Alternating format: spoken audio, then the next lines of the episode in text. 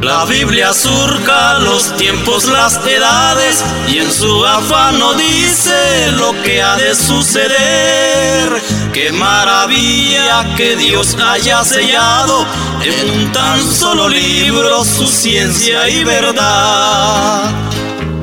Para mi alma la Biblia es el espejo, en ella me reflejo como un hijo de Dios. Para la iglesia la Biblia es el escudo, también es la bandera de la patria celestial.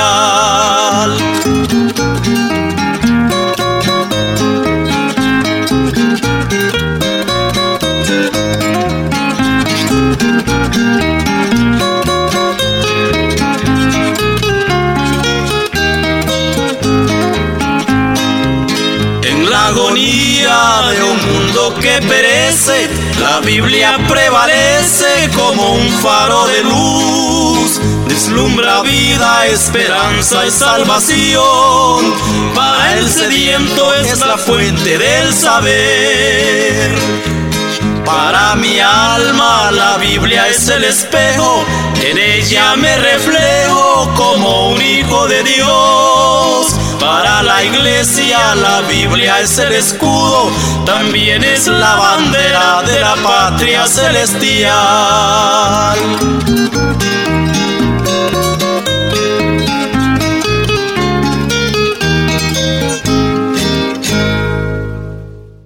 Gloria a Dios, gloria a Dios. Así es, mi hermano, y seguimos adelante. Usted que está ahí en sintonía, pues sígase gozando.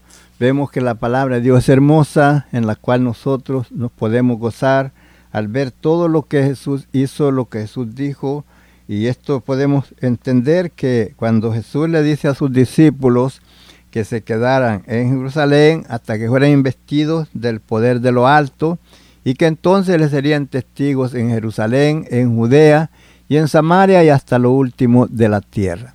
Cuando ellos escuchan estas palabras y Jesús, después de haberles dicho esto, vemos lo que hace.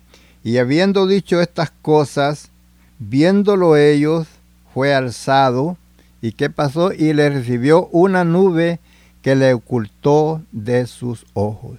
Cuando ellos pudieron ver que Jesús fue ocultado de sus ojos, eh, la palabra misma nos enseña que ahí llegaron, en ese momento cuando ellos están eh, mirando a Jesús, que va rumbo hacia arriba, cuando esa, vemos que esa nube le oculta de sus ojos, como quiera ellos siguieron mirando hacia arriba. Entonces nos enseña la palabra que aquí en el versículo 10 del capítulo 1 de los Hechos, y estando ellos con los ojos puestos en el cielo, entre tanto que él iba, he aquí, se pusieron junto a ellos dos varones con vestidura blanca. Esos varones son ángeles con vestidura blanca, los cuales también les dijeron, varones Galileos, ¿por qué estáis mirando al cielo? Este mismo Jesús, que ha sido tomado de vosotros al cielo, así vendrá como le habéis visto ir al cielo. Eh, esa es la esperanza de todo cristiano. Así como vemos que Él se fue, así un día vendrá por nosotros, porque Él prometió que Él volvería a levantar a ese pueblo que Él ha comprado a precio de sangre. Qué lindo, hermanos, es al meditar en la palabra del Señor, donde Él nos deja claramente las cosas para que nosotros veamos que Él es real y que todo lo que Él dijo se cumplió conforme lo dijo, conforme a la escritura y como le digo, hermano querido, que el Señor se estuvo él manifestando a sus discípulos, como lo dice su palabra, por 40 días. Entonces, vemos que lo encontramos en la palabra, que Él se manifestó en esas ocasiones donde estábamos leyendo de primero, que se presentó a los discípulos en tres ocasiones, lo dice en el libro de Juan, de cuando Jesús se presenta por primera vez, de ahí se presenta por segunda vez cuando está Tomás, y de ahí se presenta por tercera vez cuando están pescando por la mañana, eh, que habían trabajado los discípulos toda la noche y no habían agarrado nada, ya esa era la tercera vez que Jesús se presentaba a ellos. Ahora puede ver usted, eh, tal vez no nos dice claramente el, día o cuántos días eran cuando Él se presentó a, a ciertas personas, pero sí sabemos, según la palabra aquí, que por 40 días Él estuvo manifestándose a los discípulos. Y mire, aquí en el libro de, de Corintios nos enseña el apóstol de varias veces que Jesús se presentó a ellos. Y fíjese, Él nos dice, nos enseña y nos habla acerca de la resurrección de Jesucristo, que resucitó conforme a la escritura. Mire, Primera de Corintios 15, 4 dice, y que fue sepultado y que resucitó al tercer día conforme a la escritura. Miren lo que nos dice aquí en el 5, y que apareció a Cefas y después a los doce. Fíjese, usted sabe bien que cuando Jesús murió, uno de ellos, que fue Judas, fue y se ahorcó. Pero aquí mira usted que se presentó a cuántos, no a once, sino a doce. Dice, y que apareció a Cefas, es a, Pedro, y después a los doce. ¿Por qué dice doce si eran once? Es que la razón vemos que los discípulos cuando después que Jesús se manifestó a ellos, después que Jesús resucitó, ellos dijeron, bueno, necesitamos a un hombre que sea testigo ocular, así como nosotros, acerca de Jesús que haya visto las maravillas, que haya visto todo lo que Jesús ha hecho y que haya estado entre nosotros.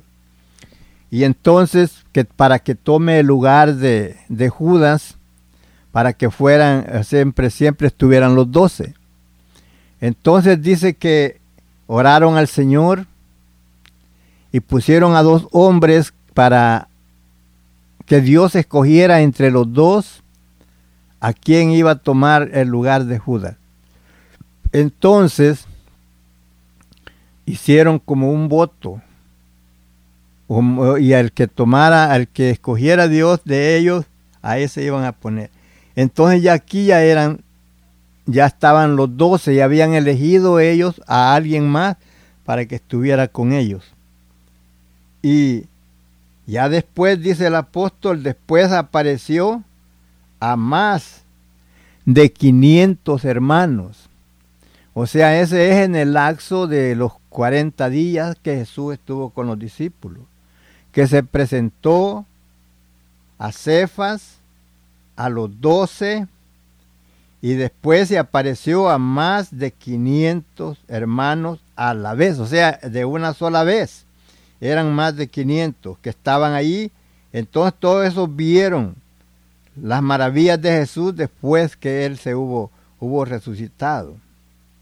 Dice muchos de ellos, pues, de, los cuales muchos de ellos eh, duermen, o sea que ya habían muerto, y otros todavía viven.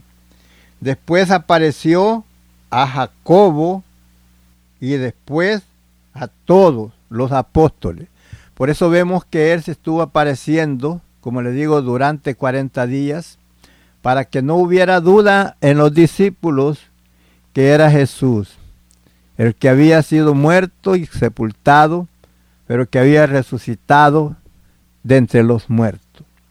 Y como le estaba diciendo eh, de, que cuando Él se aparece por primera vez, por segunda y tercera vez, después todos a estos que se aparece, y aún ya después, pues habla el apóstol Pablo que a Él se le apareció. También pero ya fue ya después. Ya después de varios años, podemos decir que se le apareció a Pablo cuando él andaba persiguiendo a los discípulos, a los cristianos, para que no predicasen el Evangelio. Entonces también se le apareció a Pablo. Y, y aquí podemos ver que la palabra de Dios es clara. Como le dije acerca de Jesús cuando Él se presenta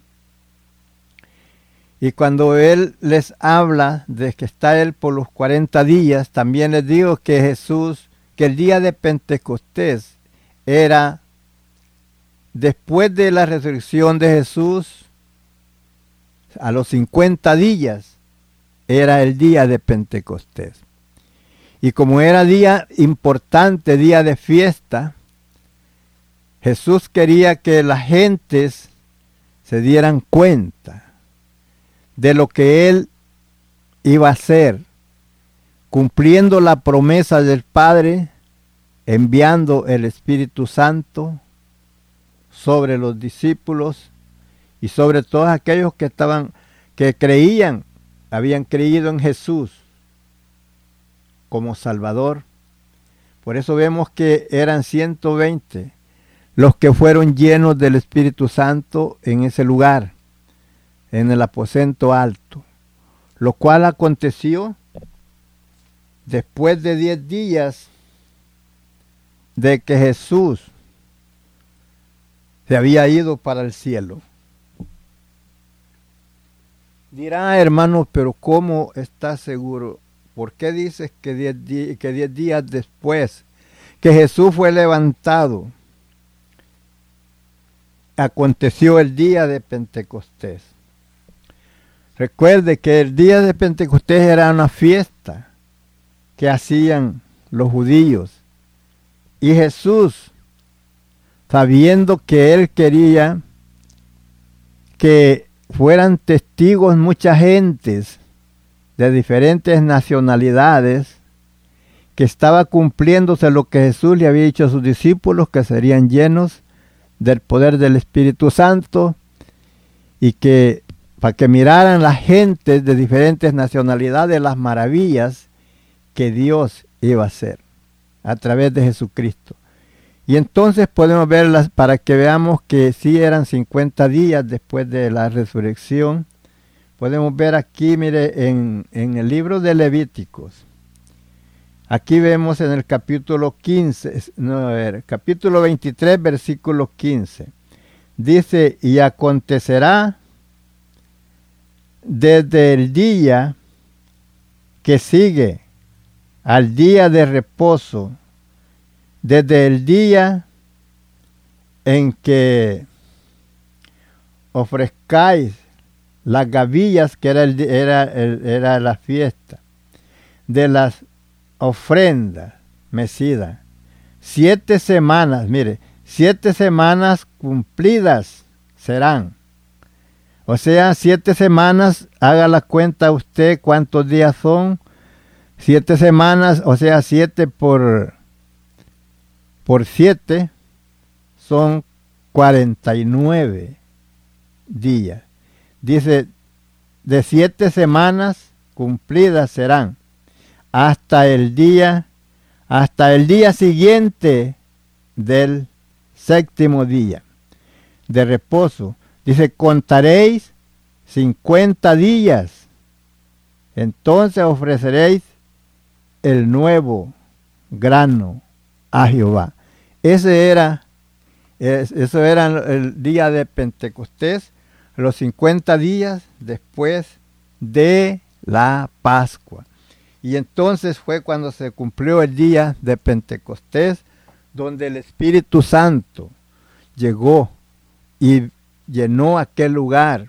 Y entonces, como le digo, hermanos, después de eso puede ver usted los discípulos cómo ellos hablaron con poder, sin miedo, cuando les decían que no hablasen más en el nombre de Jesús, ellos dijeran, juzgad vosotros si es lícito obedecer a los hombres antes que a Dios.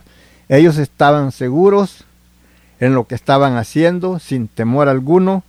Cuando a ellos les inquietaban y les decían que no hablaran de Jesús, aún les preguntaron que con qué poder hacían ellos lo que habían hecho y ellos testificaron y enseñaron que no era con el poder de ellos, sino con el poder de Jesucristo, al cual ellos habían sentenciado y condenado a muerte cuando él estaba entre ellos. Tuvieron consejo contra él y lo sentenciaron a muerte. Dicen, por la fe en él, les dice claramente, este hombre está completamente sano delante de vosotros. Y es así donde nos damos cuenta lo que pasó después que ellos fueron llenos del poder del Espíritu Santo, hablaron sin miedo, sin temor la palabra de Dios y eran hechos muchos milagros a través de ellos por el poder que había sido derramado sobre ellos. La del Padre se está derramando, bendiciones del cielo pueden contemplarse cual lluvia temprana. Mensajeros del cielo su mensaje predican, le cantan y oran.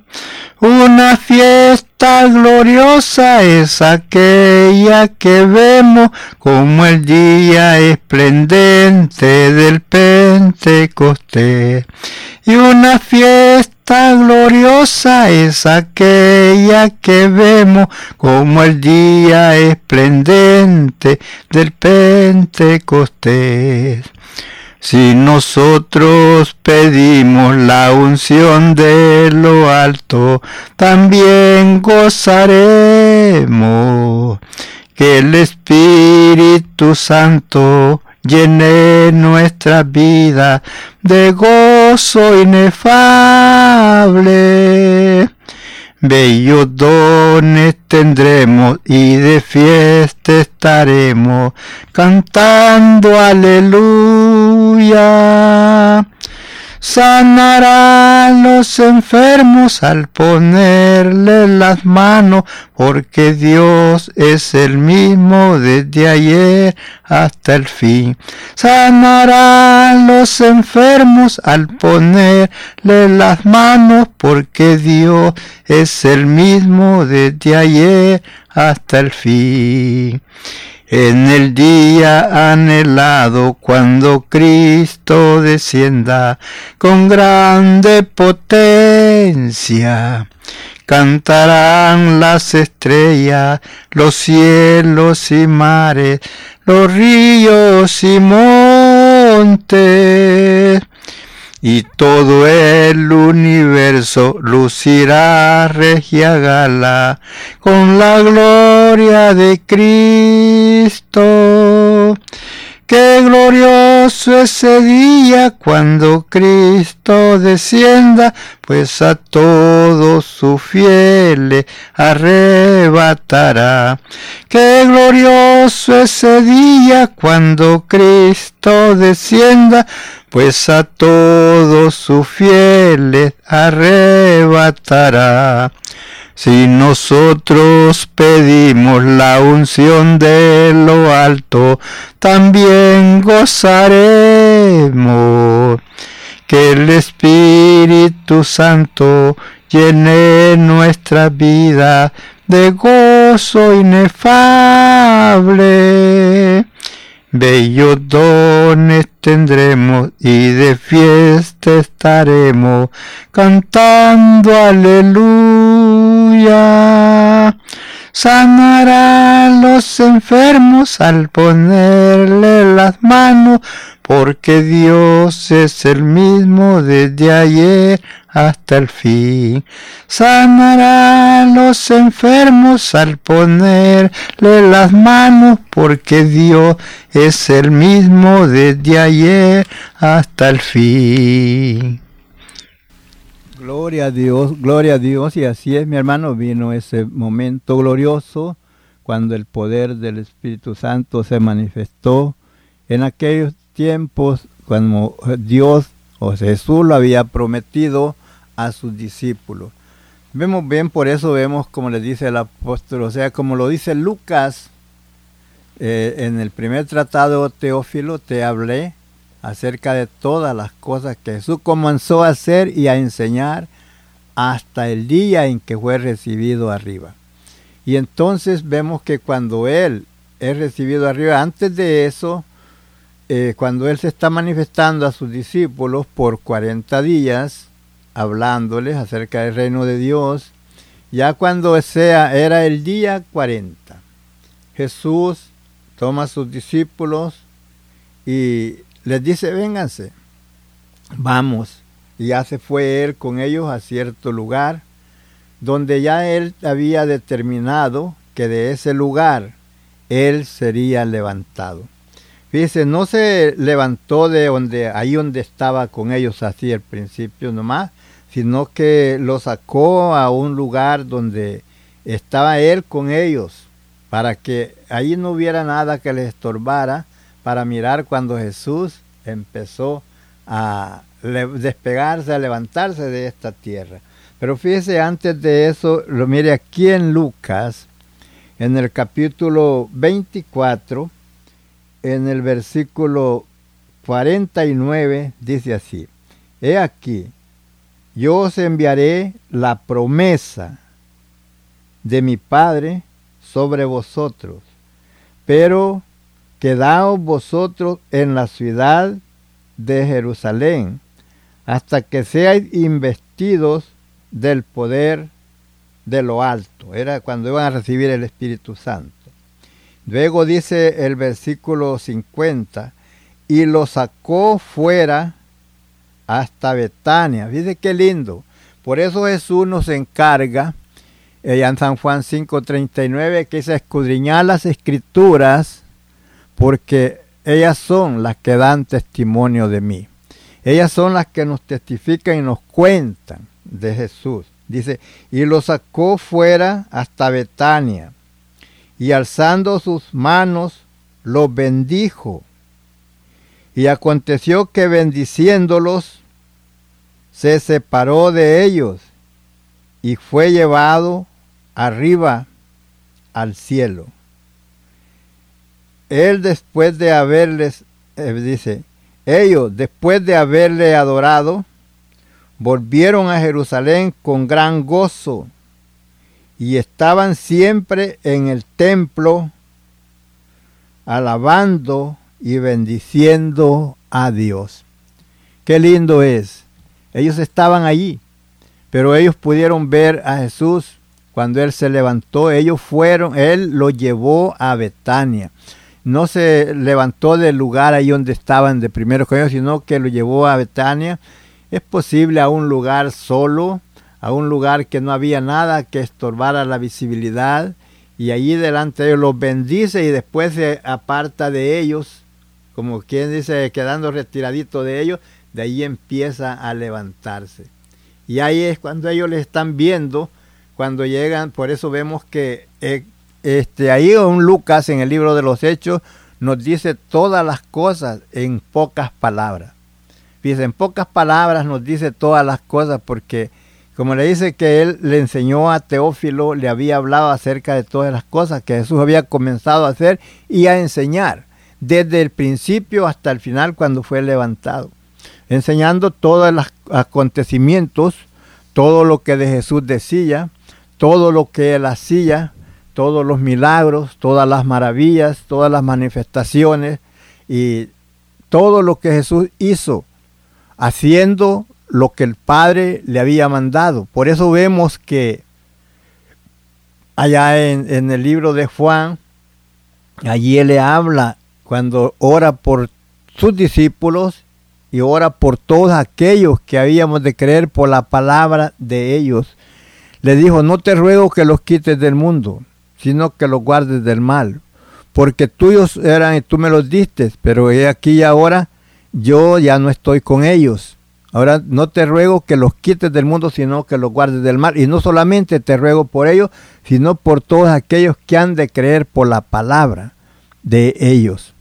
Porque vemos que Jesús está hablando hacia el Padre eh, que ya no está Él con ellos, con los discípulos, para guiarnos como lo hacía antes, ahora toma, o sea, le dice, hoy los pongo en tus manos para que tú seas quien te encargue de ellos y los guíes.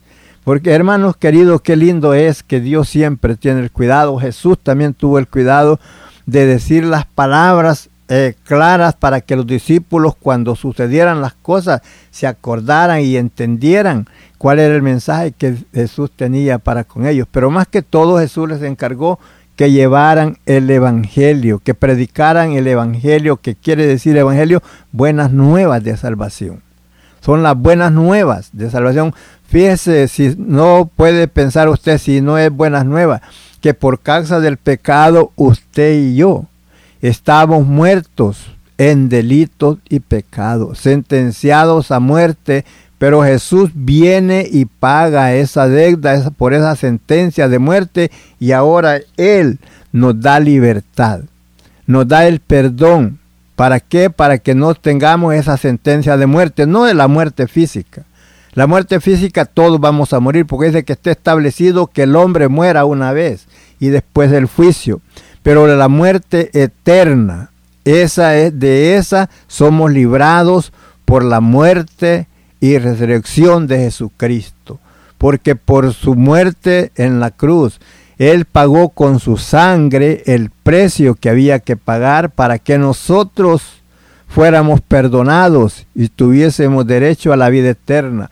Por eso Jesús dijo, de cierto, de cierto, digo, el que oye mi palabra y cree en el que me envió, tiene vida eterna y no vendrá condenación, más ha pasado de muerte a vida porque ese fue el plan perfecto de Dios de redimir a la humanidad, al hombre. Recuerde que Dios no lloró por todas las cosas demás que hizo en el mundo, pero por el hombre sí Jesús lloró.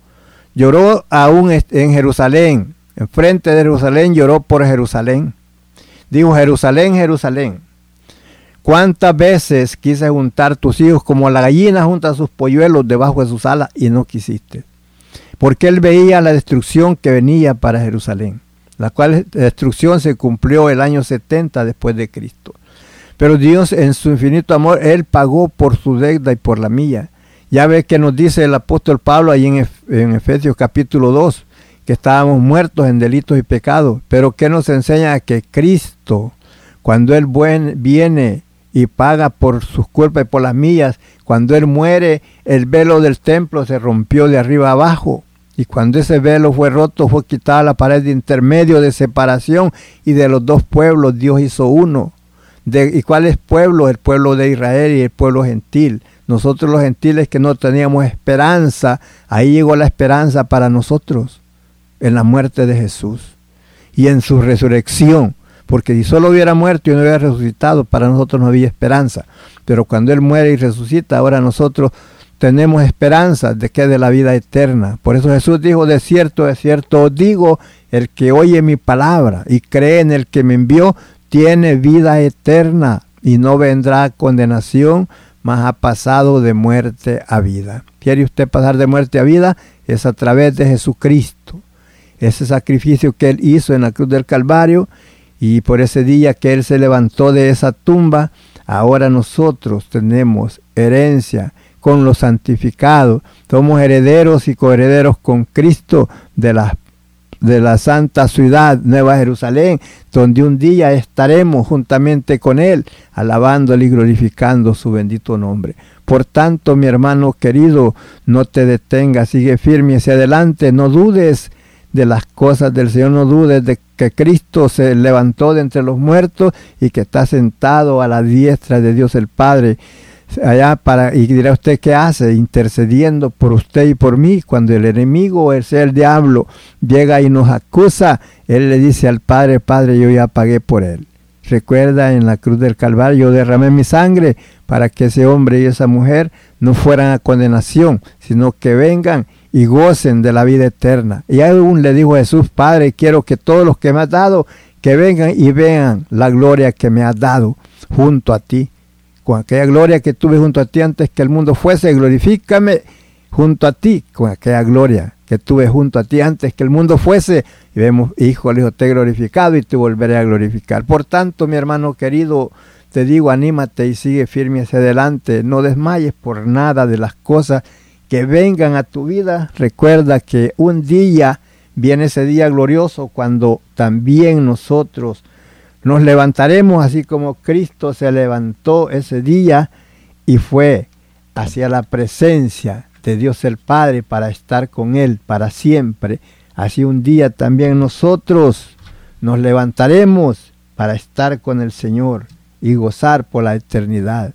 Te animo, mi hermano, a que sigamos firmes adelante. Nada de las cosas de este mundo te detengan para estar tú ahí como si tal. No tienes ninguna esperanza. Tenemos una esperanza, un Dios de poder, un Dios que ha prometido venir por nosotros y llevarnos juntamente con Él. Así es que te animo, hermano, a seguir adelante en el camino del Señor.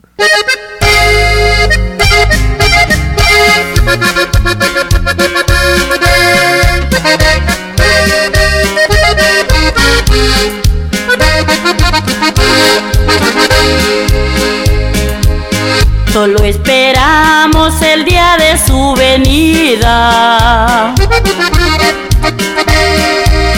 Día de gozo y de una gran salvación. Para aquellos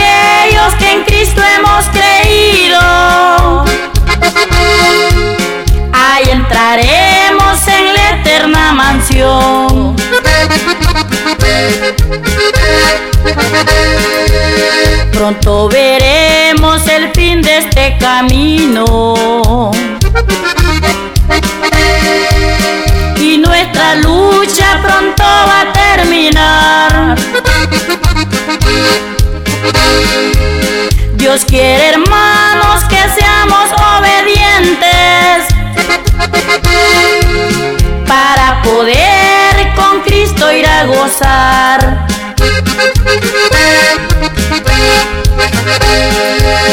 No habrá memoria de todas las angustias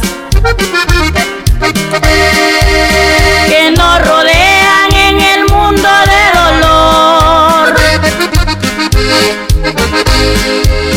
Contemplaremos la esposa del Cordero, que es la iglesia ungida del Señor.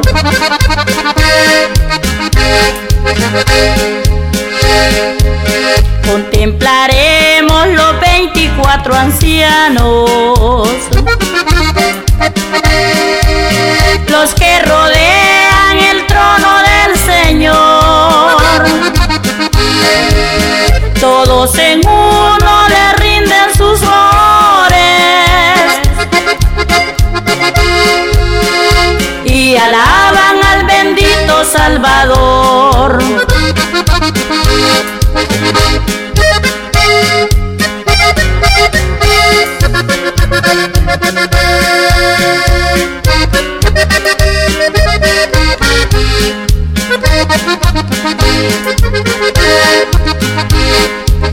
Somos felices los que hemos recibido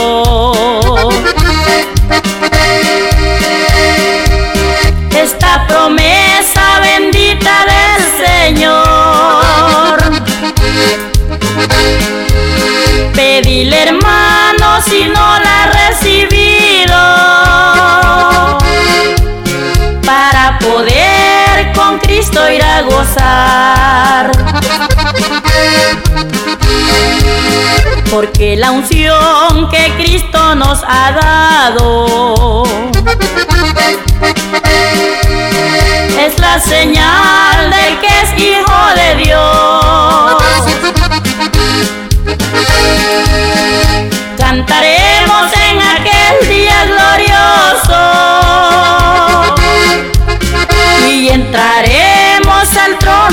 Señor.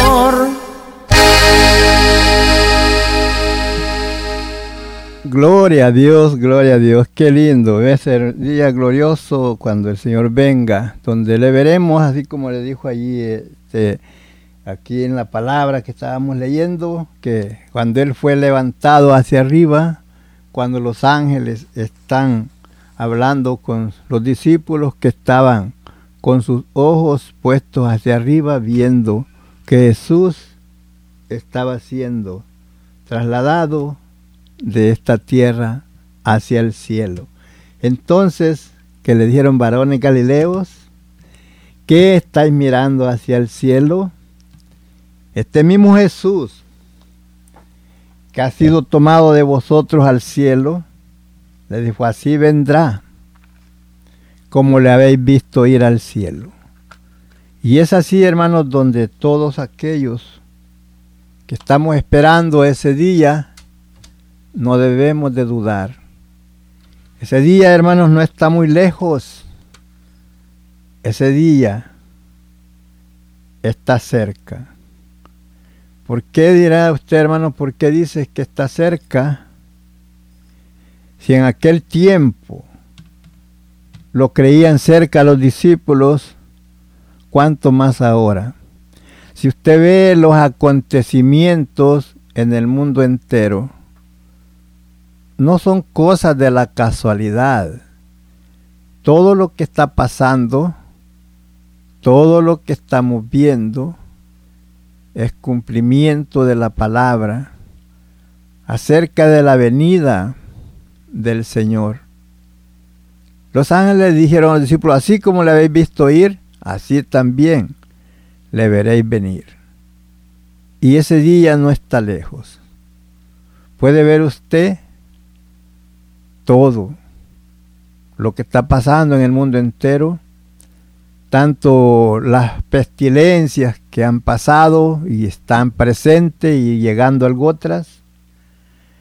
Eh, puede ver usted las sequías que había en otros lugares, ahora mucha agua, terremotos en diferentes lugares, volcanes en erupción, guerras por doquier, levantándose una nación contra otra nación, un reino contra otro reino, viendo los, los tratados que están haciendo los gobiernos, los cambios que están haciendo en todas las cosas, puede ver usted que todo se va acercando al final, tanto monetariamente como en toda la escasez de las cosas, todo esto, los precios subiendo, así va a pasar.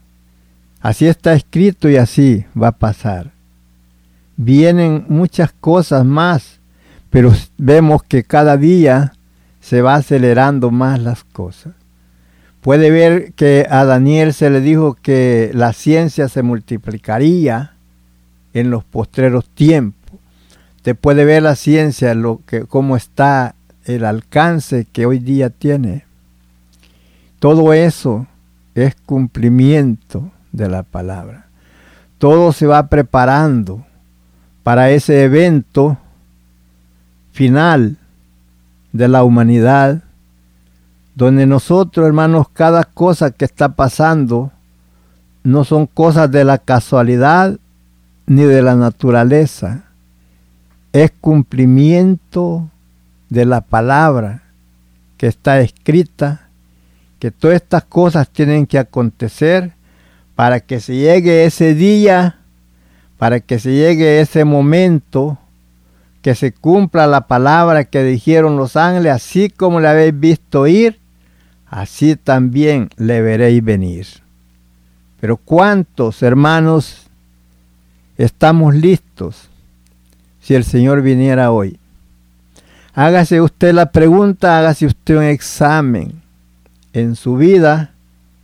Si el Señor viniera hoy, si está listo usted, si estoy listo yo para irme con Cristo. Cada uno, hermanos, juzguese a sí mismo, haga un análisis y pregúntese, ¿Estoy listo o no estoy listo? Si el Señor viniera hoy.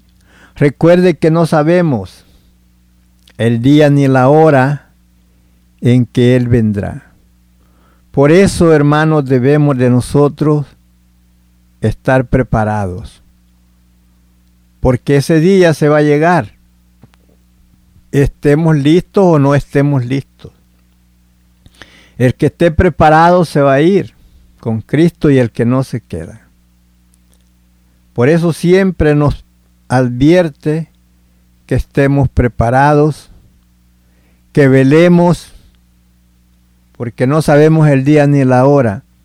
Y son dos eventos, hermanos, que tenemos al frente de nosotros, que es que nosotros lo vayamos o que el Señor venga. Pero por una y otra cosa hay que estar preparado. Los eventos, los acontecimientos en el mundo entero, eso es voz de alerta, una alarma que está ahí sonando como cuando usted está durmiendo y usted pone una alarma para que lo despierte, para que no se le haga tarde, para ir donde usted va a ir. Entonces, los acontecimientos es esa alarma diciéndole, prepárate, prepárate porque el fin se acerca. Prepárate porque el maestro viene a levantar a su pueblo. Hermano querido, como dije, hazte un examen en tu vida. Si hay odio, si hay rencor, si hay envidia, si hay celos, si hay contiendas en tu vida, en tu hogar, cambia ese modo de vivir. Cambia ese modo de actuar. Si hay pleitos, hermano, no hay, no debes de estar en pleitos. Debemos de estar en paz. Dice que nos provoquemos al amor y a las buenas obras, sabiendo que la redención está cerca. Hermano querido, busca en tu vida a ver qué cosas estás haciendo que no debes de hacer. Mira ahí, si tú no quieres perdonar, si tienes algo con tu hermano, perdónale, perdónese, porque si no, eso le estorba para estar preparado. ¿Dirá usted tan poquito así? Claro que sí. Jesús dijo, si vosotros no perdonaréis a los hombres las ofensas, tampoco mi Padre os perdonará a vosotros vuestras ofensas. Queremos ser perdonados, tenemos que perdonar. Por eso, mi hermano, te digo, hácete un examen, cómo estás viviendo. Si te gusta hablar de tu hermano, ya no lo hagas. Refrena esa lengua. El que quiere amar la vida y ver días buenos, dice el apóstol, refrene su lengua del mal y sus labios no hablen engaño. Apártese del mal y haga el bien. Busque la paz y síguela. ¿Por qué? Porque sin paz, sin amor, sin santidad nadie verá al Señor. Dice, buscar, seguir la paz con todos y la santidad también, pero la santidad es individual. La paz la puede tener usted con otras personas, pero la santidad esa es individual. ¿Qué es la santidad? Es la purificación, purificarse, apartarse de toda especie de mal, reconociendo que hemos sido lavados con la sangre del Cordero, reconociendo que, que somos, como dijo el apóstol Pablo, de modo que si alguno está en Cristo, nueva criatura es. Las cosas viejas pasaron, he aquí en Cristo, todas son hechas nuevas. No quiere decir que lo que usted siga haciendo de hoy en adelante es nuevo. Lo que quiere decir es que de hoy en adelante usted va a vivir una vida diferente a la que vivía antes de conocer a Cristo. Eso es nuevas, cosas nuevas. Que ya no va a vivir en pleitos, va a vivir en paz, que ya no va a ser enemigo de Dios, va a ser amigo a un hijo de Dios por creer en Jesucristo como su Salvador. Que usted estaba sentenciado a muerte por el pecado ahora en Cristo. Usted tiene la promesa de vida eterna. Por eso dijo Jesús, de cierto, de cierto os digo, el que oye mi palabra y cree en el que me envió tiene vida eterna y no vendrá condenación, mas ha pasado de muerte a vida. Ahora, si usted es nueva criatura en Cristo, tiene que cambiar su vocabulario, su modo de hablar. Si usted era una persona que antes de decir cualquier cosa iban las malas palabras o maldiciones, ya no así. Si usted antes le gustaba agarrar las cosas que no eran suyas, ahora ya no así, porque ahora es nueva criatura en Cristo. Si usted le gustaba el pleito, ya no el pleito. Si usted le gustaba el chisme, ya no el chisme. Hermano querido, este, hay una regla donde usted puede medirse. Gálatas 5:19, donde le enseña todas las obras de la carne y le dice claramente que los que practican tales cosas no heredarán el reino de Dios. Allí usted hágase un análisis. Cheque, lea ahí todo desde ahí, Gálatas 5, 19, y mire ahí las 19 obras de la carne. Si usted está viviendo, actuando en ellas, déjelas. Ya no viva esa vida. Ahora, es, ahora que está en Cristo, es nueva criatura. Por eso dijo el apóstol filipense. De modo que si alguno está en capítulo 3, si dice ahí, de modo que si ahora nosotros estamos en Cristo, dice buscar pues las cosas de arriba, poner la mira en las cosas de arriba, no en las de la tierra, porque muerto soy y vuestra vida está escondida con Cristo en Dios. Y cuando Cristo vuestra vida se manifestare, entonces vosotros habéis manifestado juntamente con Él en gloria. Donde dice poner la mira en las cosas de arriba, no en las de la tierra. Cuando nos habla en las cosas de la tierra, no se refiere solamente a cosas materiales, sino que nos habla del adulterio, de fornicación, de idolatría, de hechicería, de enemistades, de envidias, de odio, de rencor, todas esas cositas ya no debemos nosotros practicarlas. Malas palabras. Muchas veces nomás le daba coraje con una persona, se ponía a insultarla, que, como que si la iba a golpear con esas palabras. Eso ya no en nosotros, porque no puede una fuente dar de dos clases de agua.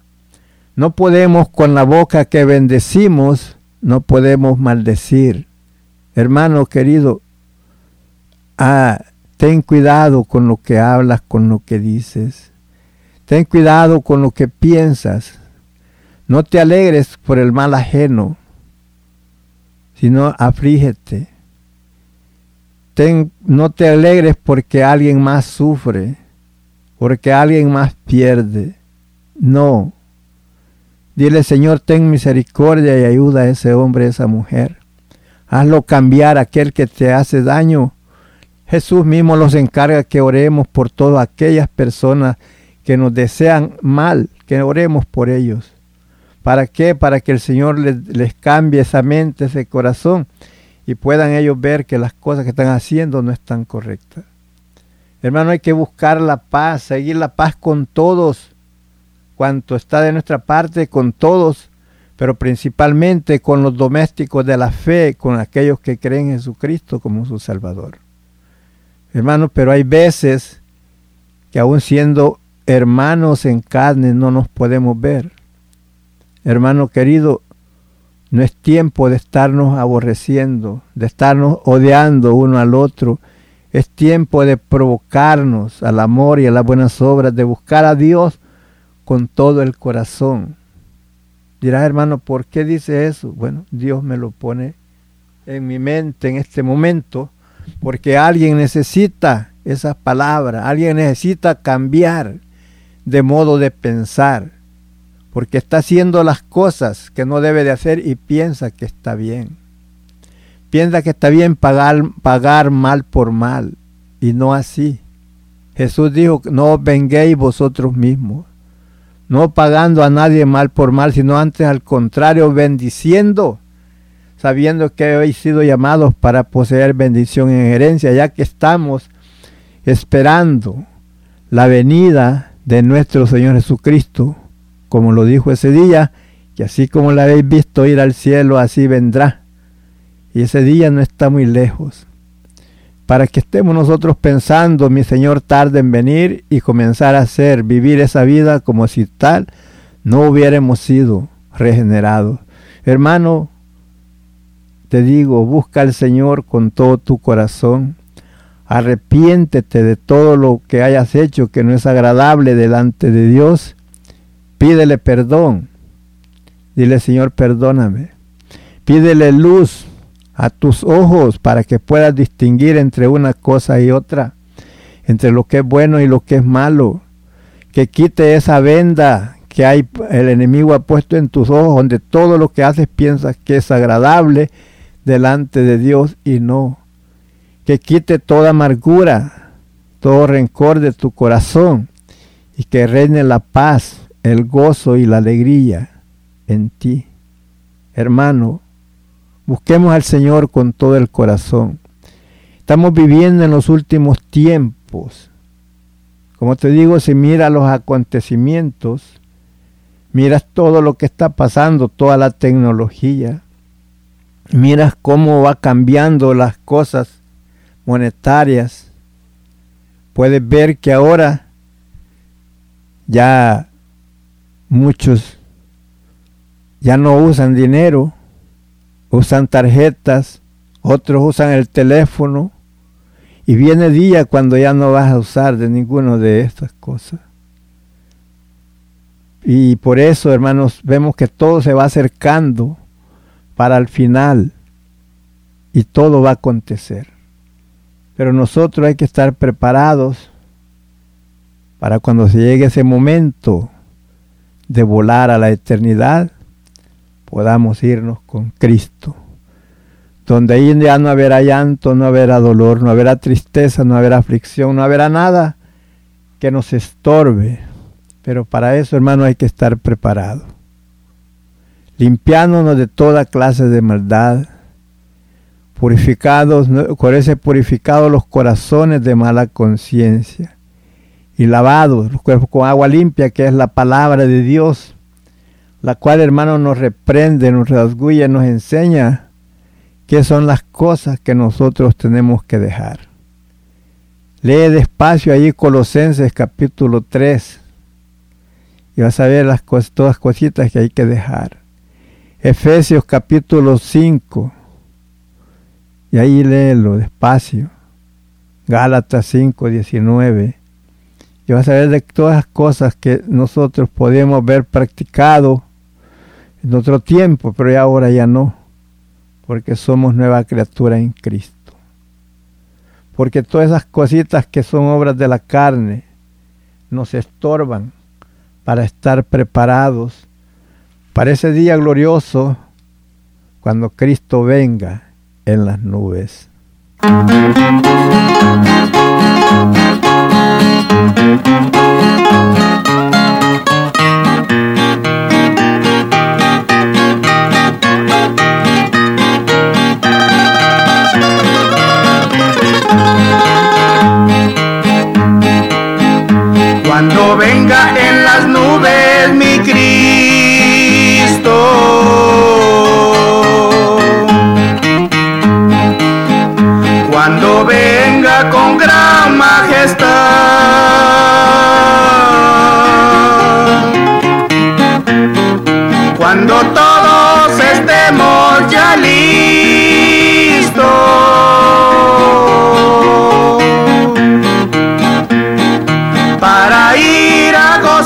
Con Jesús.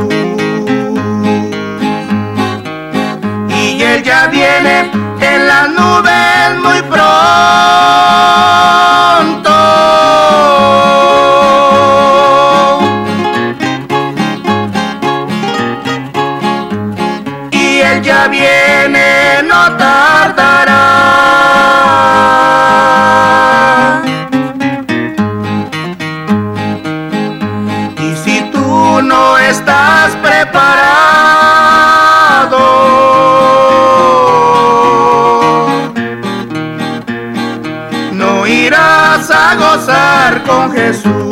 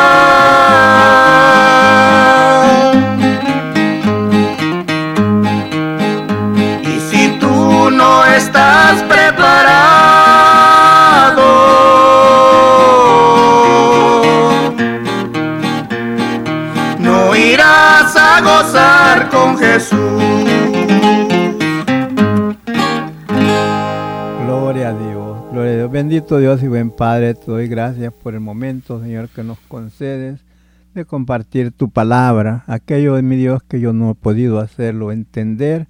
Abre tú, mi Dios, el entendimiento de todo hombre y toda mujer que está al alcance de nuestra voz, para que pueda entender cuál es el mensaje de tu palabra y que le des, Señor, la fuerza para poder, Señor, obedecer a tu palabra, que le des el conocimiento, el discernimiento de tu palabra, para que puedan, Señor, eh, ser dóciles a tu palabra y que puedan buscarte con todo el corazón. Padre, en el nombre de Jesús, te ruego por aquellos hombres y mujeres que todavía no han hecho la decisión por Cristo, pero que tú, Señor, les des las fuerzas para romper toda cadena, toda atadura con que el enemigo los haya tenido atados hasta hoy día y no hayan podido, Señor, hacer la decisión por Cristo. Sabemos que no hay otro medio de salvación sino solamente a través del sacrificio que Jesús hizo en la cruz del Calvario y el que el plan perfecto de tú, mi Dios, el Padre, es de salvar a la humanidad, por lo cual vemos que no, el Señor Jesucristo no ha llegado todavía dando oportunidad a hombres y a mujeres que vengan al arrepentimiento y sean salvos. Manifestación de tu poder y tu amor y tu misericordia que todavía nos está, está, mi Dios, extendiendo el tiempo, dando oportunidad. Te ruego, Padre, por todos aquellos hombres y mujeres que se encuentran privados de su libertad, y, pero libres en ti, que los fortalezca física y espiritualmente. También te ruego por los que todavía no han hecho la decisión por ti, mi Cristo amado, que no se esperen mucho, que pronto, Señor, puedan hacer esa mejor decisión que pueden hacer en tu vida. Te pido, mi Dios, que consueles al que está triste, fortalece al que está débil, levanta, Señor, aquel que está enfermo, aquel hombre o mujer que esté esperando un milagro. Oh Dios, extiende tu mano de poder y toca, Señor, esos cuerpos ahí en débiles que esperan un milagro. En esta hora, Padre, glorifícate en la vida de ellos abriendo, Señor, sus ojos para que puedan ver tus maravillas y puedan ver lo grande de tu amor para con ellos, que no solamente nos da sanidad, sino también vida eterna, porque el propósito y el plan perfecto tuyo, mi Dios, es de salvar al hombre y a la mujer, aquellos hombres y mujeres que se encuentran, Señor, agobiados por el pecado. Te ruego, Padre, que llegue una luz de esperanza a sus vidas y quite, Señor, la venda de sus ojos que abra, Señor, sus corazones para que ellos puedan entender y conocer la grandeza de tu amor, ya que para ellos está oculto el amor, no han podido comprender la grandeza de tu amor para con ellos, pero que en esta hora, Señor, un toque de tu Santo Espíritu en sus vidas puedan reflexionar que necesitan el perdón de sus pecados. Te doy gracias, Señor, porque me has permitido hablar tu palabra. Bendice a todo hermano, a toda hermana, a todo amigo, a todo radio, oyente, todo aquel que nos escuche en cualquier parte del mundo, donde quiera que ellos están, oh Dios, extiende tu mano de poder y misericordia a su favor, que puedan ver, Señor, tus favores y tu amor, lo grande de tu amor que es para con ellos, mostrando ese amor a través del sacrificio de Jesús en la cruz del Calvario. Gracias Padre por haberme dado la oportunidad de poder hablar de tu palabra, ya que soy un hombre, eh, podemos decir, sin, sin palabras, pero tú eres quien nos das esas palabras a través de tu Santo Espíritu, esperando ser de bendición a cada uno de mis amigos y hermanos que nos sintonizan. Que la gracia, la paz y la consolación de nuestro Jesucristo sea con todos. Amén, amén, amén.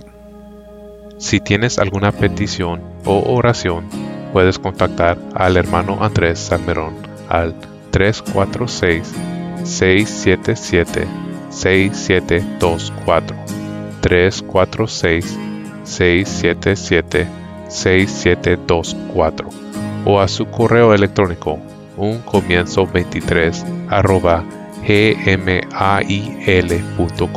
Si desea enviar correo postal, la dirección es P.O. Box 87, Pasadena, Texas 77501. P.O. Box 87, Pasadena, Texas 77501. Nuestros corazones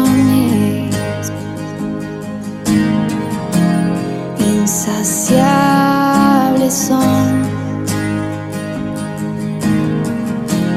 hasta que su Salvador.